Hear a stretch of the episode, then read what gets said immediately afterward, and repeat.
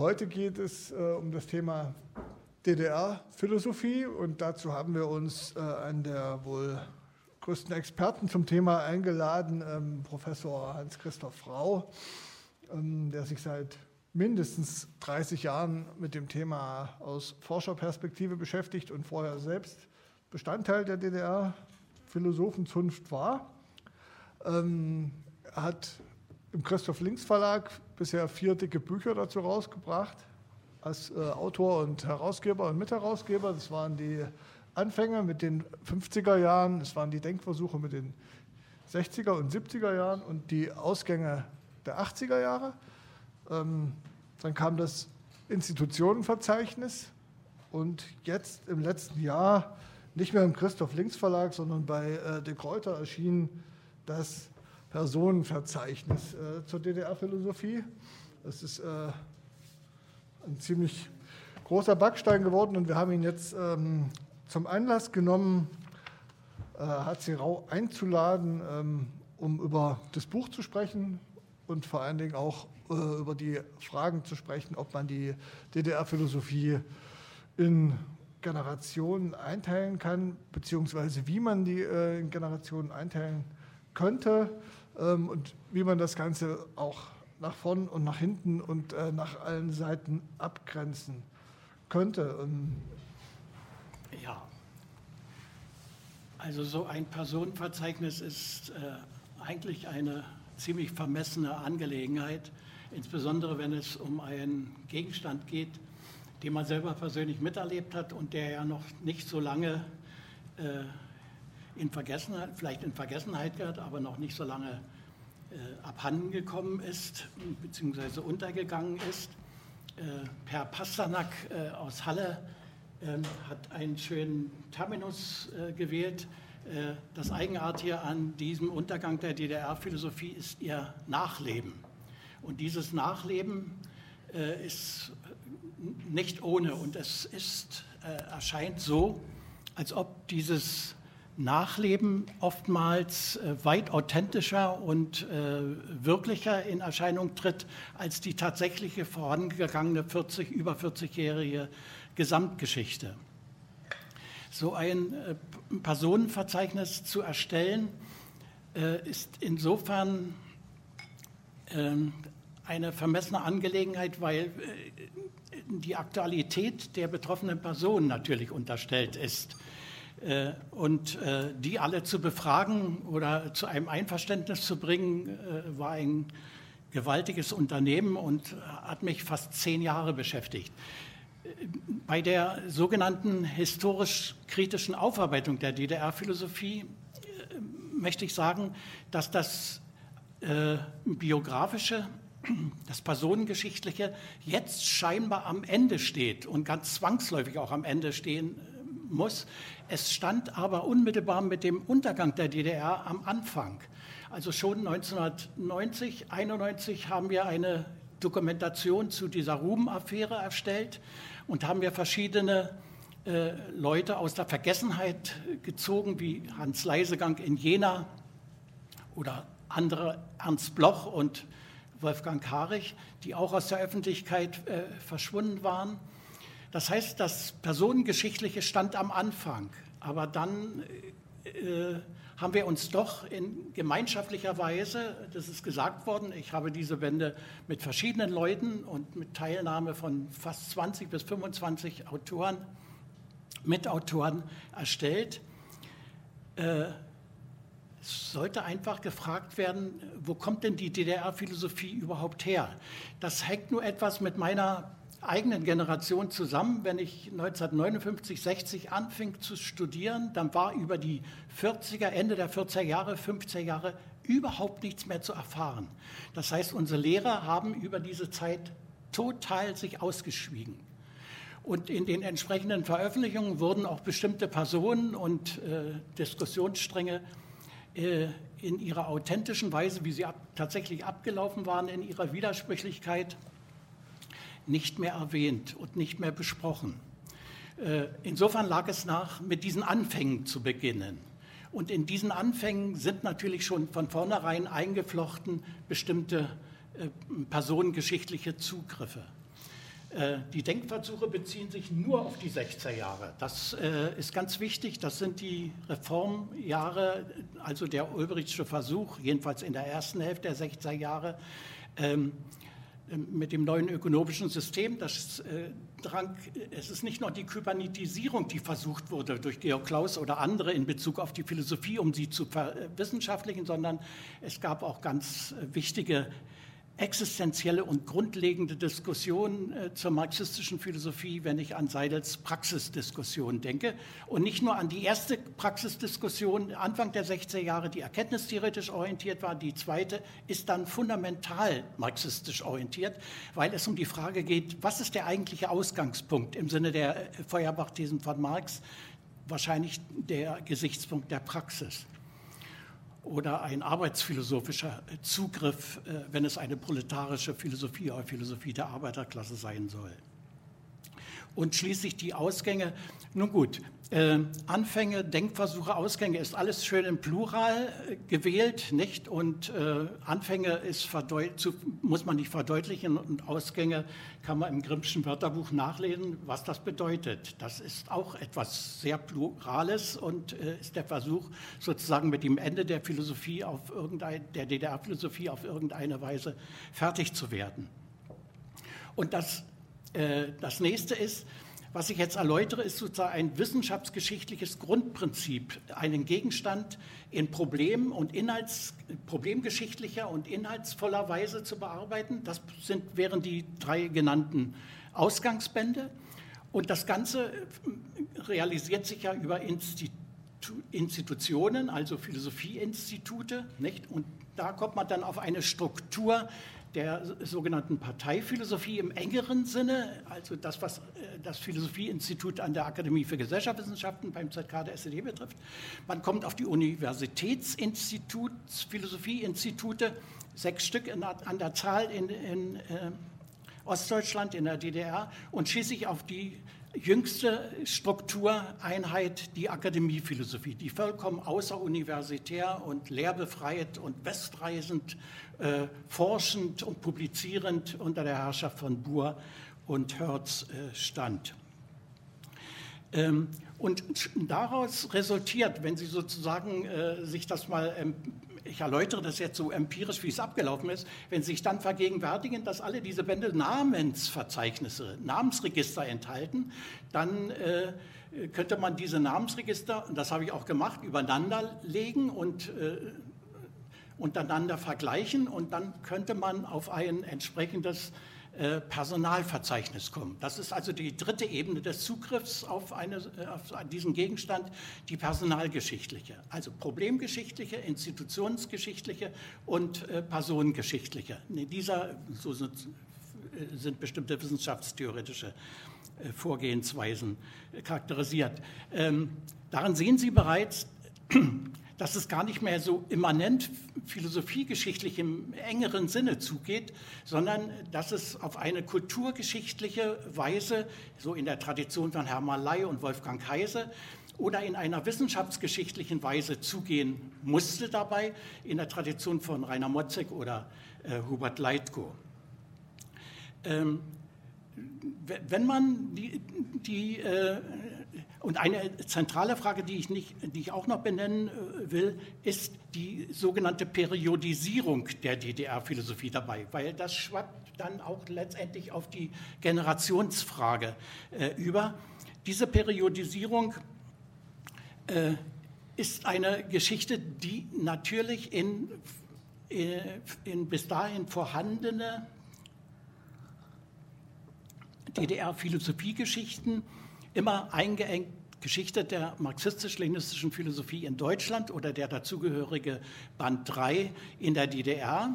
Das ist so eine Bandreihe, die 69 begann und dann kontinuierlich fortgesetzt werden sollte, die aber, was die Anfänge im umfassenderen Sinne, die wirklichen Anfänge, also Mitte des 19. Jahrhunderts, kommunistisches Manifest oder ökonomisch-philosophische Manuskripte als Ausgangspunkt, und bis 1917 natürlich dieser Epocheneinschnitt reichend.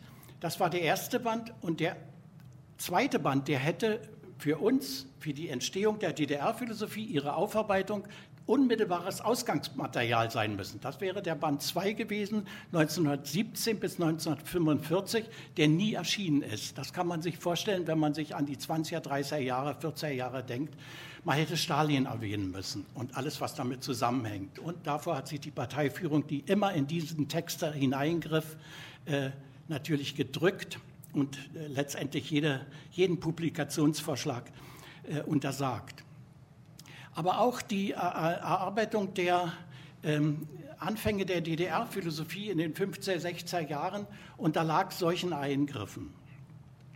Ähm, man kann ähm, das anhand einer Dissertationsschrift von ähm, äh, ähm, Vera Frohner, die halt hier auch als Stichwort äh, erscheint, äh, nachvollziehen, die 1969 über diese Anfänge der DDR-Philosophie äh, habilitierte.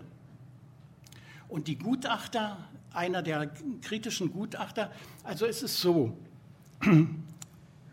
wenn man äh, die DDR-Philosophen äh, nur nach ihren Publikationen äh, bewerten würde, dann würde man ihre tatsächliche Entwicklung und ihre Herkunft sozusagen nur ziemlich einseitig darstellen können. Der, der wesentlichste entwicklungsgeschichtliche Zugriff, ich werde das nachher noch äh, etwas genauer erläutern, ist über das tatsächliche Promotionsgeschehen, also die tatsächliche Qualifikationsschriften, die die Leute, die wir verfasst haben, zu erreichen. Und das ist insofern so wichtig, weil diese Promotionsschriften oft viel eigenständiger und kritischer waren und daher auch nicht veröffentlicht wurden. Sie unterlagen nicht einer gewissen Normierung, beziehungsweise erst durch eine Normierung wurden sie vereinzelt publiziert. Sie waren noch nicht zugelassen für einen internationalen wissenschaftlichen Austausch. Und insofern ist die Erfassung solche, ein solches Promotionsgeschehen nur selten sind allerdings entsprechende Gutachten von Interesse.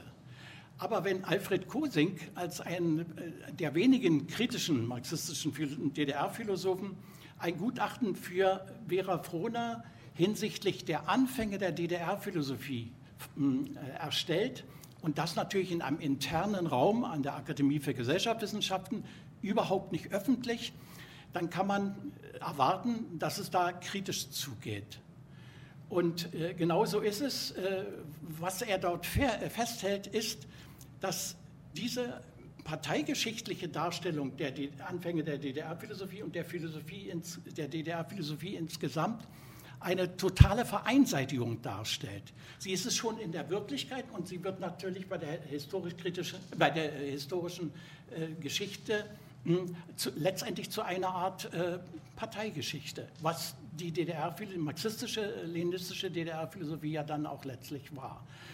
Und die Kritik besteht eben darin, dass es eine solche äh, solche Anfäng, unmittelbare Anfänge des dialektischen und historischen Materialismus äh, in den Ende der 40er Jahre in der DDR gar nicht gegeben hat. Das, die ersten Philosophieinstitute verweist der äh, Kursenk einfach, was wir ja äh, aus der Geschichte jetzt inzwischen alles wissen, ähm, sind 1951 gegründet. Die, DDR, die einzige DDR-Philosophiezeitschrift 1953.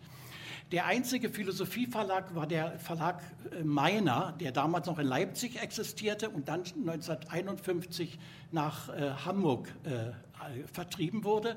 Und dort kam die eigentliche Philosoph restphilosophische Literatur, insbesondere zu Hegel betreffend, äh, nur her.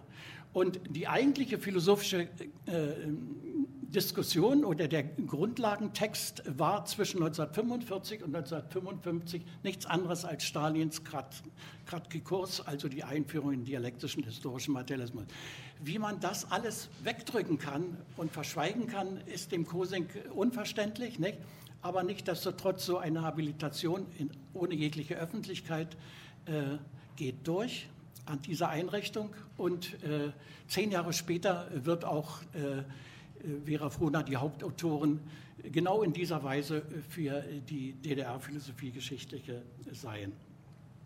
Wenn man sozusagen ähm, diese drei Ebenen, die ich da vorhin nannte, Inhaltsbände, Institutsgeschichten und ähm, Personenabfolge, dann ist das, in, um an so ein dialektisches Kategorien äh, ein paar da drauf zu drücken, äh, sozusagen ein Aufsteigen vom Abstrakten zum Konkreten. Nicht? Das Problemgeschichtliche, Inhaltliche wäre das Allgemeine und die Institutsgeschichten, äh, das wäre das Besondere und das Einzelne sind schließlich äh, diese Biografien.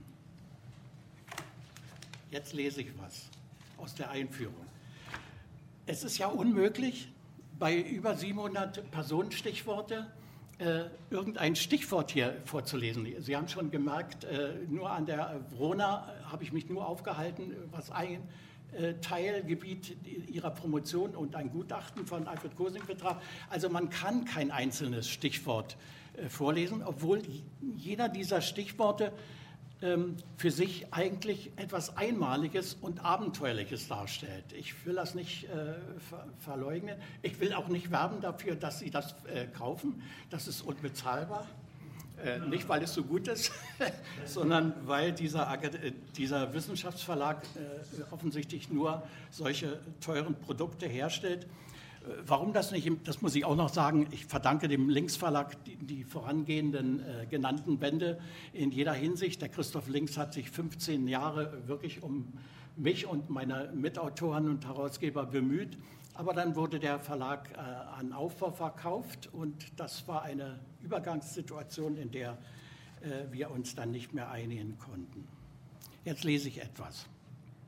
Ein solches Personenverzeichnis zur DDR-Philosophie verdeutlicht aber auch, dass niemals nur, ich muss noch etwas vorweg sagen, ich bitte um Entschuldigung. Äh, nehmen Sie bitte die Überschrift äh, Personenverzeichnis äh, zur DDR-Philosophie.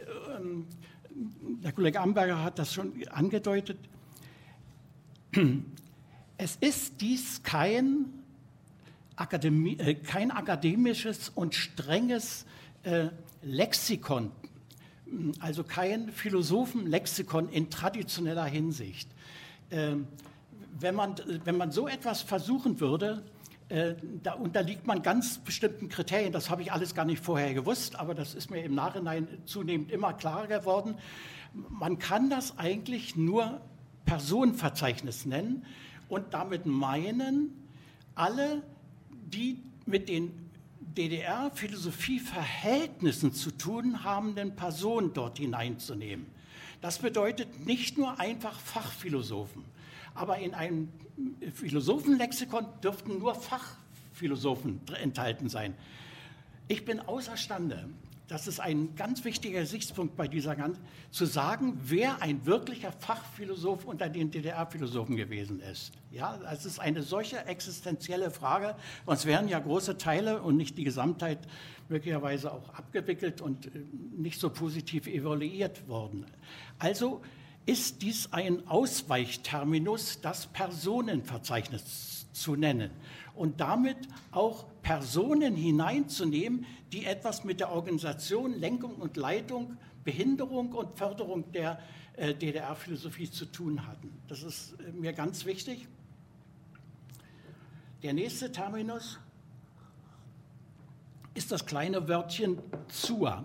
Es ist also kein Personenverzeichnis der Philosophie der DDR-Philosophie in diesem zonenlokalen, in diesem äh, provinziellen, eingeengten Sinne, sondern es wird spätestens bei, den Person, bei diesem Personenverzeichnis war das möglich, auch das in einer gesamtdeutschen Weise zu versuchen. Also Leute mit hineinzunehmen, die in der DDR am Anfang noch vorhanden waren und dann vertrieben wurden. Seit den 48er Jahren Bloch ist die zentrale Figur dieser Vertreibung oder des Selbstweggehens, wie man das äh, interpretieren will.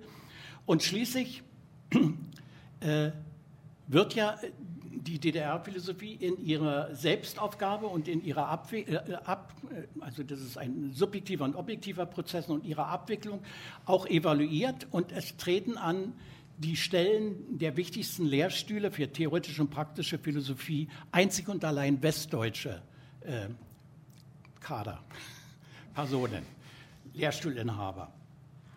So, und das, äh, das, erklärt die Jahreszahlen 1945 bis 1995.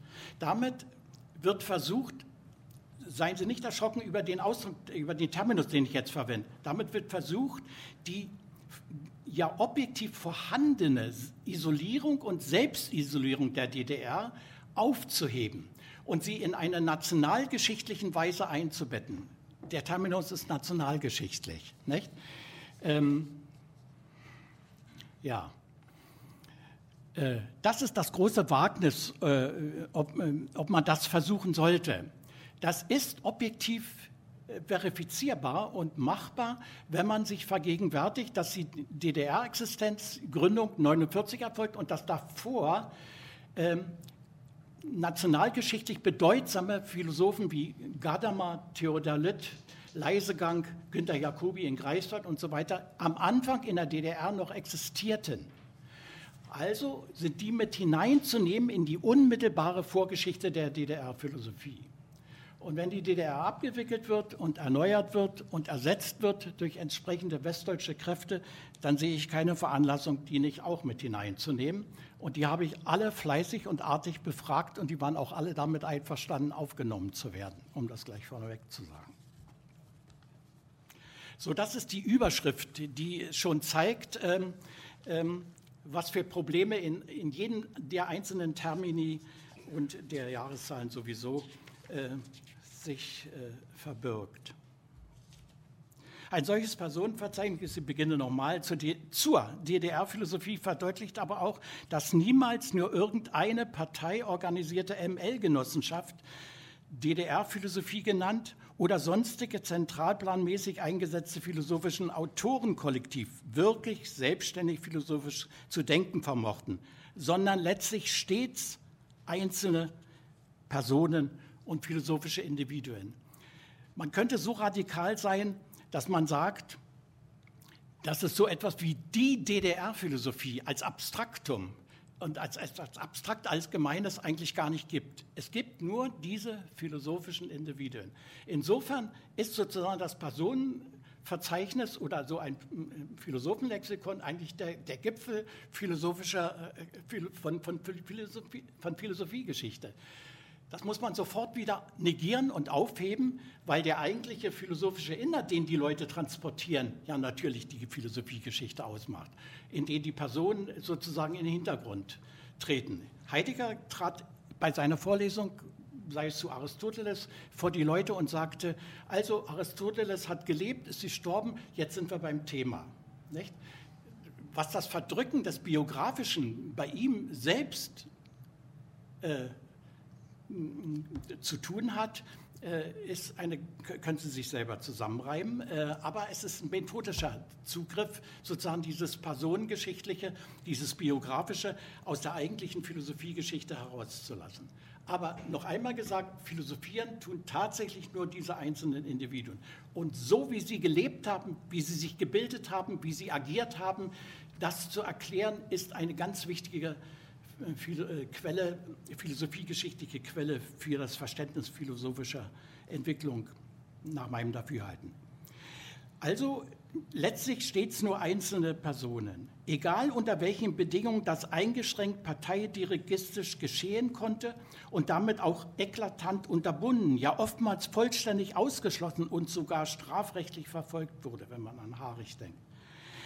Das erklärt auch die durchgehend unveräußerliche Erfassung nicht weniger tragischer, wie aber auch fachphilosophisch äußerst fragwürdig problematischer Personalien, also sogenannter Funktionsträger, bei denen durchaus gefragt werden könnte, was diese in einem solchen Personen ganz und gar wieder, schon wieder bereinigten reinen Philosophenlexikon zur DDR-Philosophie überhaupt noch zu suchen haben. Jedoch keine dieser ostdeutschen Biografien ist damit in ihrer widersprüchlichen Einmaligkeit aus der Welt zu schaffen. Auch nicht mehr dialektisch aufhebbar zu, zu wenden oder zu verkehren. Muss nicht nachträglich gerechtfertigen, rechtfertigt, aber auch nicht erträglicher anders erscheinen verschönt werden. Wird das oben von uns schon definierte, erweiterte bzw. verengte Philosophieverhältnis Verständnis unterstellt. Darunter verstehe ich, dass einerseits ein engeres Philosophieverständnis unterstellt wird im Sinne der philosophischen Substanz der DDR-Philosophie und ein weiteres sofern es um die politisch-ideologische Funktion der DDR-Philosophie geht. Und wenn es eine Philosophie des 20. Jahrhunderts gab, die in dieser gesellschaftlichen Funktion und politisch-ideologischen Funktion äh, ihren Stellenwert fand, dann war es eben diese unsere Philosophie. So kann gerade davon personengeschichtlich einmal so abgelaufen nicht mehr abgesehen werden. Dennoch ist jedes hier personengeschichtlich erfasste philosophische Individuum nicht nur tatsächlich nachweisbares Moment dieser geistig-kulturellen Gesamtgebilde DDR-Philosophie, sondern bringt zugleich deren konkrete historische Existenzweise, also auch allgemein Wesenszüge wie sonderbarsten Erscheinungsweisen zugleich exemplarisch und einmalig zum Ausdruck. Daher ist es auch nicht weiter verwunderlich, dass nicht wenige dieser hier ausgewählten Kurzbiografien oftmals schon allein für sich genommen unmittelbar die DDR-Philosophie in Kleinformat auf einen Punkt bringen und grundsätzlich charakterisieren. Man muss also nicht alle fortlaufend nach und miteinander insgesamt durchlesen, was wir hier ja auch gar nicht vorhaben. Die vorliegende, nicht nur äh, philosophische Personenstichworte erweisen sich hiermit als in, in, einer ganz besonderen Weise hinsichtlich ihres Beginns, Verlaufs und Ausgangs als eine ungemein widersprüchliche Biografienabfolge zur ostdeutschen Philosophiegeschichte in einer außerdem noch idealtypisch nachweisbaren dreigliedrigen Generationsfolge. Gründer, Lehrer und Nachwuchsgeneration. Da das im Thema so im Mittelpunkt gestellt wurde, kommen wir auf diese Dreigliedrigkeit der äh, Generationsabfolge. Bei diesen vielen Stichworten durcheinander zu kommen, war ein noch viel größeres Chaos, was mir da gelegentlich unterlief, die Gründergeneration. Ähm, Gründer- und Aufbaugeneration. Ich habe das dann in einer Weise auch äh, äh, verdoppelt. Ähm, das sind die Jahrgänge 1900 bis 1915. Ja, Sie werden im Einzelnen, ich, ich bin jetzt auch nicht äh, dazu in der Lage, jetzt einzelne Figuren jetzt zu nennen, aber solche Philosophen äh, wie äh, Klaus Zweiling äh, würden dazu gehören. In einer Vorgeneration so auch äh, Hermann Dunker und äh, die Generation, die Hermann Ley, Georg Mende, Hager, Georg Klaus und so weiter betrifft, die kann man sich ganz einfach merken, die sind alle 1911 geboren. Das ist äh, sicher ein Zufall. Ähm, das ist eine Generation, die aus der Ersten Weltkriegszeit kommt und die die bürgerliche Ordnung äh, in Nachkriegsdeutschland, also in den 20er, 30er Jahren, erlebte, insbesondere aber schon den aufkommenden Faschismus und dann, dem, dann die faschistische Herrschaft selbst mit durchlitten haben.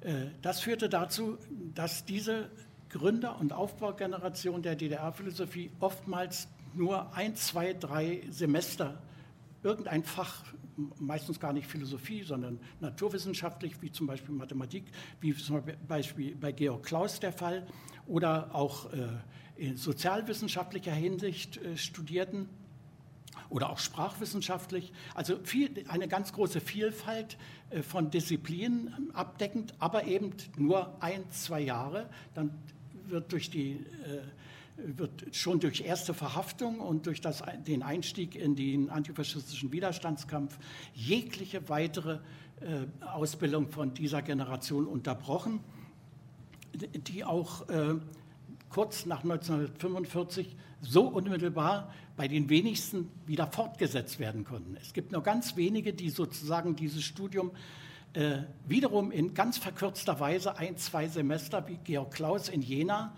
und innerhalb von anderthalb Jahren Promotion und Habilitation realisieren. Nicht? Übrigens bei ähm, äh, einem durchaus äh, bürgerlichen, altbürgerlichen, wie ich das immer nenne, Philosophen Max Bense, der, später in Stuttgart äh, die Kybernetikwelle genauso entwickelt wie Georg Klaus in der DDR, nur zehn, da schon zehn Jahre früher. Er ist seinem Lehrer eigentlich in dieser Hinsicht immer treu geblieben. Ähm, Also diese Art Gründergeneration und Aufbaugeneration ist es, die sozusagen in auch teil, teilweise Teilnehmer und zugleich Lehrer des sogenannten Dozentenlehrgangs von 1948 an der Parteihochschule in Kleinmachnow ist, wo der Grundstock der DDR-Philosophen oder ihrer sogenannten Kaderphilosophen äh, heraus sich entwickelt. Äh, daran nahmen auch äh, Wolfgang Heise aus Berlin teil als jüngster, Rita Schober als einzige Frau, auch Leo Kofler aus Halle noch, auch äh, äh, Erhard Albrecht aus Greifswald, gleichfalls als einer der jüngsten, aber auch äh, äh, Hermann Ley, Mende und andere, gleichzeitig als Hager, gleichzeitig als Teilnehmer wie auch als äh, Seminarleiter und Referenten. Ähm, äh, oftmals sind, diese, ähm, sind es wenige wie Georg Klaus oder wie Hermann Ley, die wirklich noch promovieren, habilitieren. Hermann Ley auch noch habilitiert in Leipzig, ansonsten hat er eine medizinische Grundausbildung. Und ähm, äh, Mende äh, schon nicht mehr. Aber es sind Leute, die teilweise überhaupt kein Philosophiestudium oder irgendeinen Studienabschluss haben und dann in die neuen, neu bezeichneten Philosophielehrstühle für dialektischen und historischen Materialismus hineingedrückt werden oder sich dort äh, zur Verfügung stellen. Äh, eins der äh, klassischen und wenig äh, positiven Beispiele ist eben Kurt Hager. Ohne jegliches Studium, ohne jegliche Promotion, Habilitation wird er eben 1990 auf den Lehrstuhl für dialektischen, dialektischen historischen Materialismus an der Humboldt-Universität berufen. Man muss sich vergegenwärtigen, das ist der Lehrstuhl von Fichte und Hegel oder äh, Nikola Hartmann und Eduard Spranger. Nicht? Einen anderen Philosophielehrstuhl äh, gab es nach 1945 nicht mehr. Ähm, das ist auch interessant. Äh, die altbürgerlichen Philosophen, die noch vorhanden sind und teilweise lehren dürfen, dürfen keinerlei Systematik lehren. Da gibt es durch Rompe, der stellvertretender, äh, stellvertretender Vorsitzender einer Kommission äh, bei, dieser, bei diesem Zentralen Rat für Volksbildung, den Paul Wandel leitet, und da gibt es einen Briefwechsel mit Jacobi äh, und Pichler in Greifswald, wo ausdrücklich erklärt wird, keine Systematik, also keine Existenzphilosophie, keine Ontologie, keine Erkenntnistheorie. Das einzige, die einzige Disziplin, die zugelassen wäre, ist die Logik. Das ist sehr interessant. Äh, sie ist eine durchaus auch in der DDR dann eine ideologisierbare, nicht bürgerliche oder so, obwohl auch da äh, sich entsprechende Versuche ansiedelten sie klassenkämpferisch äh, einzubinden als dialektische Logik im Gegensatz zur formalen Logik. Ähm, also äh, in, in, in, äh, in, dieser Weise ähm, durften die altbürgerlichen Philosophen nur Geschichte der Philosophie, philosophiegeschichtliche Bildungsveranstalten und bei äh, Lehrern, äh, zukünftigen Lehrern äh, darbieten. Sie durften auch keine Assistenten haben. Es gab auch keine Philosophieinstitute. Das habe ich am Anfang gar nicht gesagt. Die Philosophieinstitute wie die Geschicht, äh, Geschichtsinstitute sind nicht wieder eröffnet worden 1945. Nicht? Und äh, bei der Philosophie ist es also so, die Systematik, die zu kommen hat, ist die des dialektischen und historischen Materialismus. Die Broschüren von Stalin waren ja schon in Moskau vorgedruckt. Die zweite Generation ist die erste entscheidende Lehrergeneration. Eigentlich ist sie schon die zweite Lehrergeneration, wenn die hm, Gründer- und Aufbaugeneration wirklich in die Lehre mit einsteigt, wie das bei Georg Klaus teilweise anfänglich der äh, Fall ist. Ähm, bei Hager anfänglich, je nachdem, wie sie in die Akademie oder in, die, in den Parteiapparat aufsteigen äh, oder ähm, äh, an, ja, diese Lehre realisieren. Also die zweite Lehrergeneration sind die Leute, die zwischen Jahrgang 1925 bis 1940 äh, geboren sind. Ähm, so, und diese Lehrer, zweite Lehrergeneration wird oftmals auch als sogenannte Siegergeneration bezeichnet. Ähm, da gab es 1989 eine ND-Umfrage, ähm, wo äh, ähm, Gesellschaftswissenschaftler und auch ein Philosoph, und zwar Herbert Hertz, als Sieger zweier Revolutionen vorgestellt wurde. Nicht? Herbert Hertz, ein Nachkriegsjunge, äh? Äh, Sieger zweier Revolutionen. Äh, daraus äh, resultiert also diese Bezeichnung, die Jahrgänge 25 bis 40, die also, das, ist, das muss jetzt ausgesprochen werden äh, im Hinblick auf das Biografische und Personengeschichtliche, dass diese Leute natürlich durch, sozialisiert wurden in ihrer Jugend in der NS-Zeit. Ähm, das ist eine äh, kritische Situation. Wer von, den, von dieser Generation, nicht von der Gründer- und Aufbaugeneration, die saßen in Konzentrationslager oder waren in der Immigration, ähm, ich sollte das hier einfügen. Ähm, diese erste noch einmal zurück Gründer- und Aufbaugeneration ist insofern eine Generation, die völlig überfordert war, um das neue System der marxistisch-leninistischen Philosophie äh, zu etablieren. Äh, wenn sozusagen die, die Schützenhilfe durch äh, die stalinische Schrift nicht gewesen wäre, wäre das gar nicht gelungen. Ähm, denn die altbürgerlichen Philosophen waren nicht bereit, äh, sich zur Verfügung zu stellen. Es gibt keinen einzigen westdeutschen altbürgerlichen oder überhaupt bürgerlichen Philosoph, der zur DDR übergelaufen ist oder zum Marxismus, Leninismus übergegangen ist. Wenn man mal von einigen linken intellektuellen Marx-Anhängern wie Sandkühler und so weiter im, in Bremen äh, vielleicht absieht. Ähm, die traditionelle Parteiphilosophie, wie sie zum Beispiel mit Leuten Thalheimer, äh, Hans Günther äh, oder auch, ähm, ähm, Korch und der vierte, den werden wir auch noch finden, das sind Leute, Sauerland, Kurt Sauerland, die alle schon in den 20er und 30er Jahren Schriften zum dialektischen Materialismus verfasst hatten. Und grundsätzliche Werke, nicht nur Georg Lukács, auch zur Auseinandersetzung mit der NS-Ideologie. Hans Günther zum Beispiel oder auch ähm, äh, ähm, Thalheimer.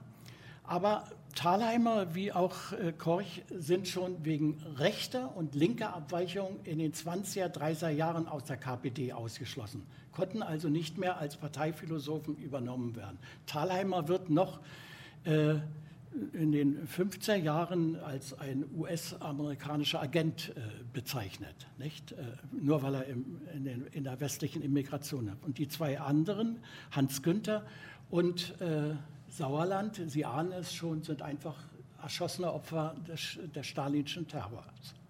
37 und 38.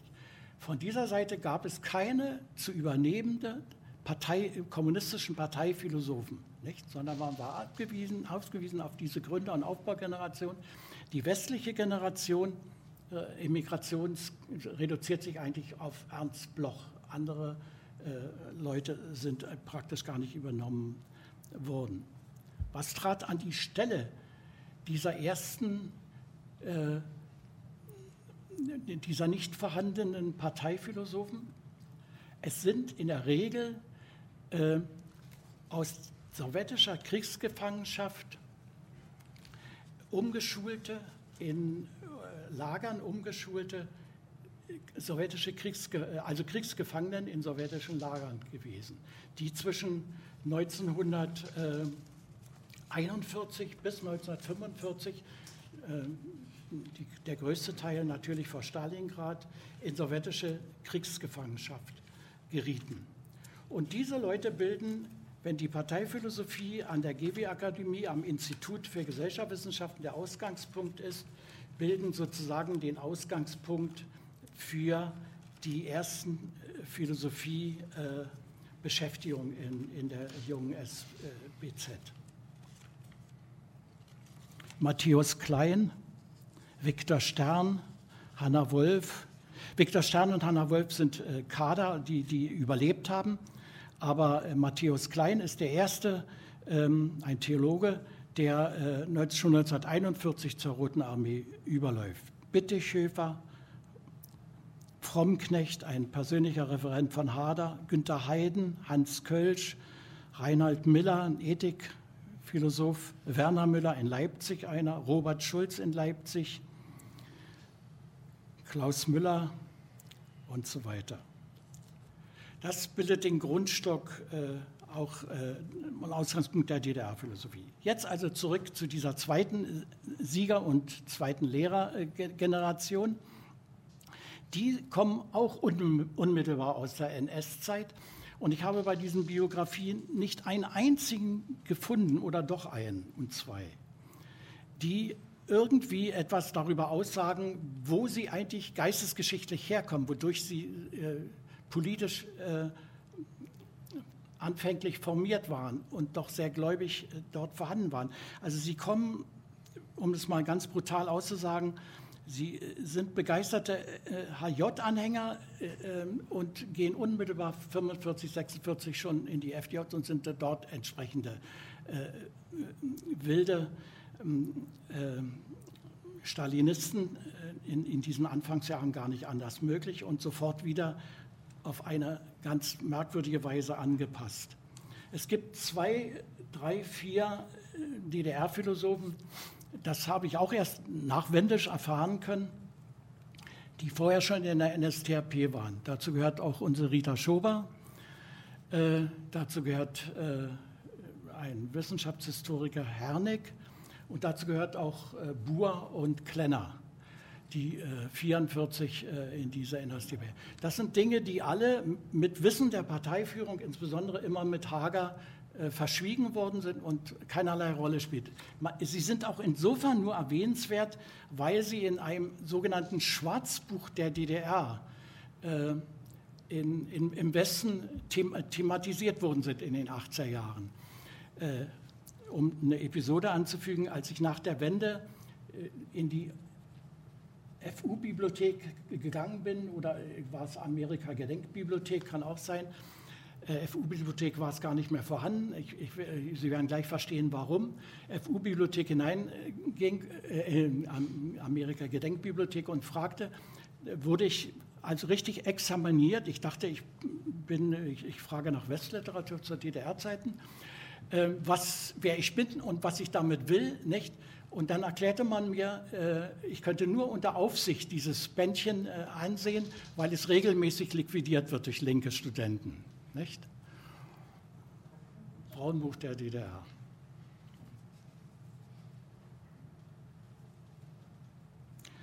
Und schließlich die dritte Ebene, das ist die sogenannte äh, Nachwuchs- und Schülergeneration.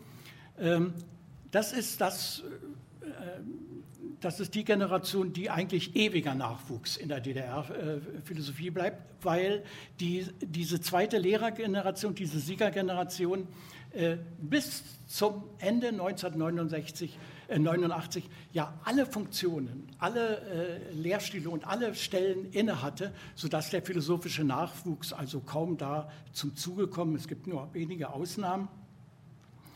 Ähm, und ähm, Schülergeneration ist auch äh, eine etwas gewagte und unpassende Bezeichnung, weil es solche Schulbildung und solche schülerhaftes, es gab keine Schulbildung in diesem Sinne in der DDR-Philosophie, wenn das eine einheitliche marxistisch-leninistische ist.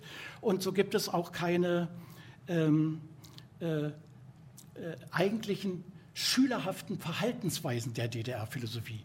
Das einzige Disziplinierungsinstrumentarium äh, war die totale, vollständige Parteiorganisiertheit der DDR-Philosophie, der marxistisch-leninistischen DDR-Philosophie.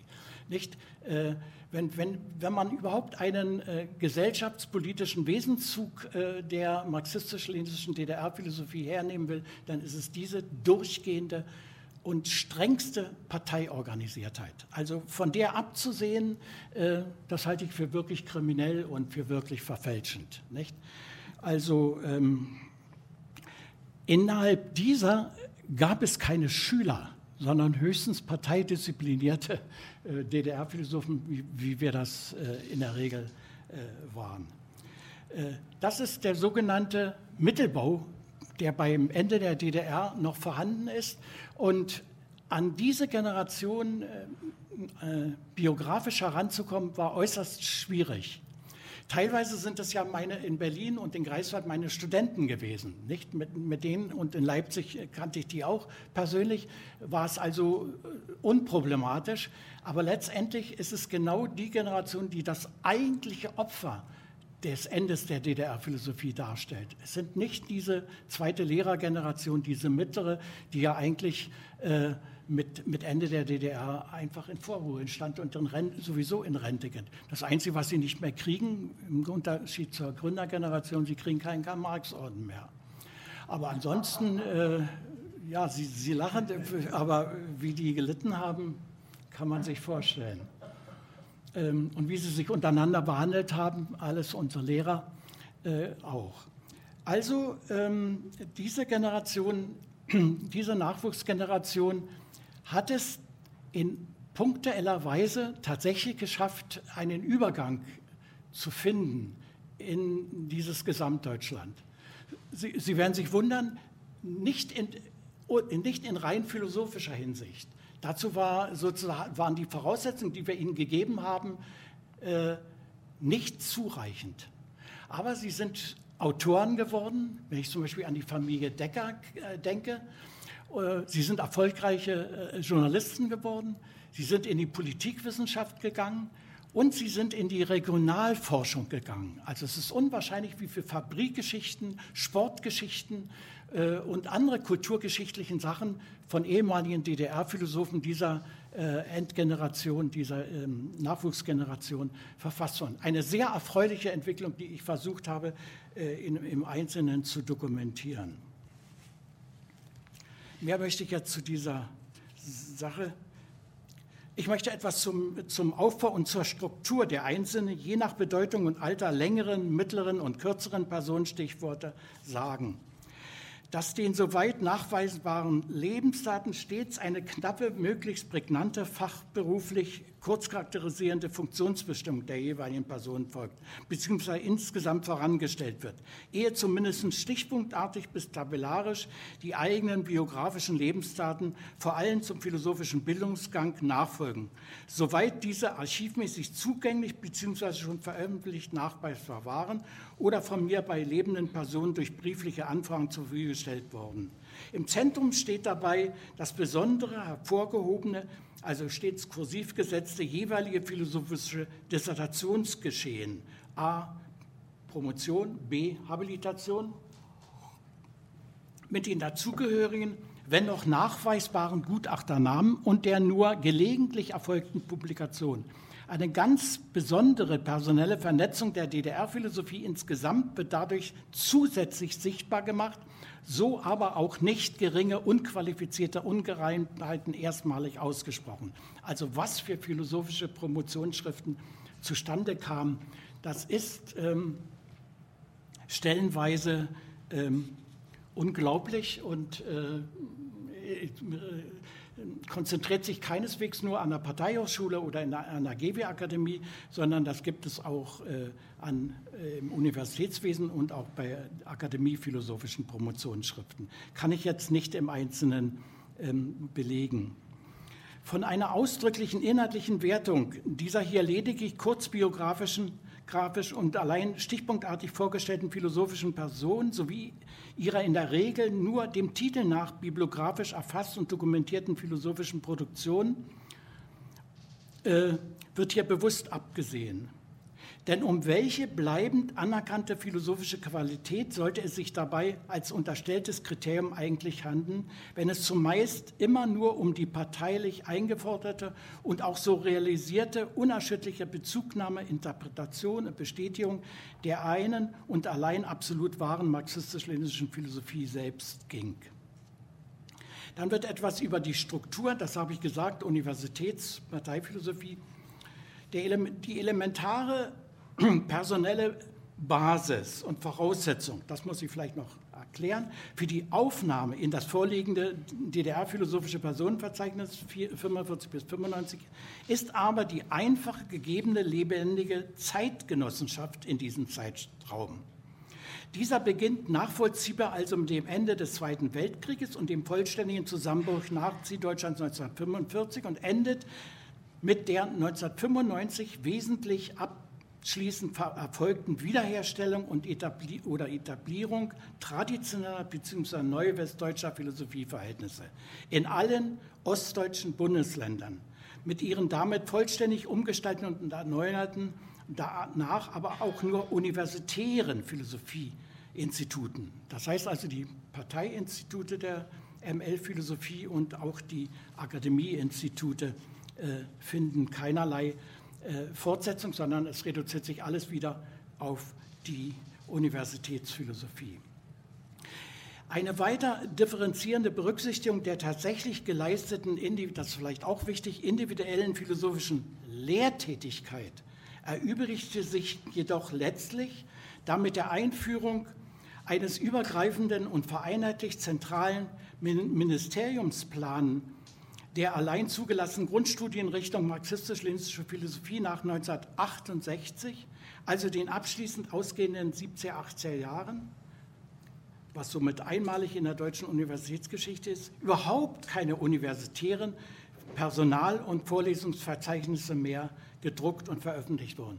Das ist katastrophal, weil das zur Folge hatte, dass die Dissertation, also keine Vorlesungs- und äh, Personalverzeichnisse mehr, ab 1968. Das kann man sich gar nicht vorstellen. Die ganzen 70er Jahre kann man nicht dokumentieren, was für Lehrtätigkeit gemacht worden ist. Wir wissen aber um den einheitlichen Philosophie-Lehrplan.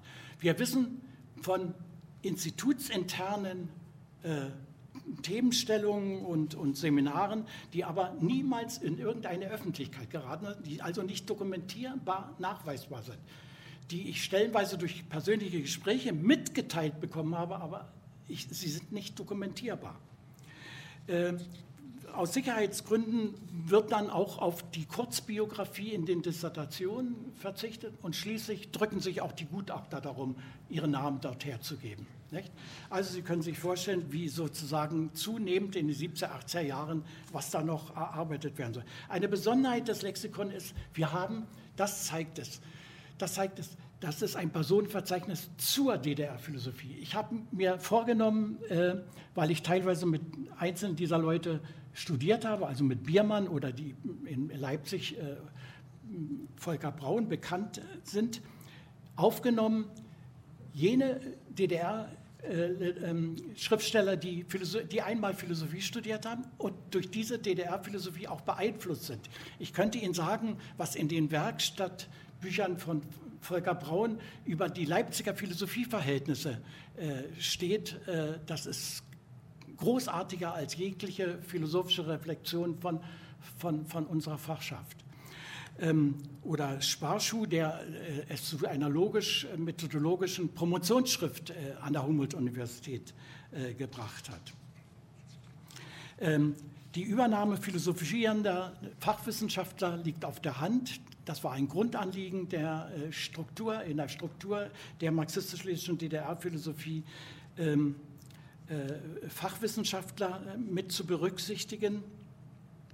Äh, die also, wenn man zum Beispiel an Tembrock denkt, bis in das Menschenbild hinein philosophiert haben, oder wenn man an Treder denkt, die bis hinein in die äh, Naturphilosophie äh, philosophiert haben, oder an Holliger in, den, in der Anfangszeit, der versucht hat, eine Naturdialektik oh Gott, wie ist man über ihn hergefallen, äh, dass er eine Naturdialektik äh, nach engelschem Vorbild, nicht? also fiel die Hannah Wolf über ihn her, ob er den Engels äh, verbessern will. Geht natürlich nicht.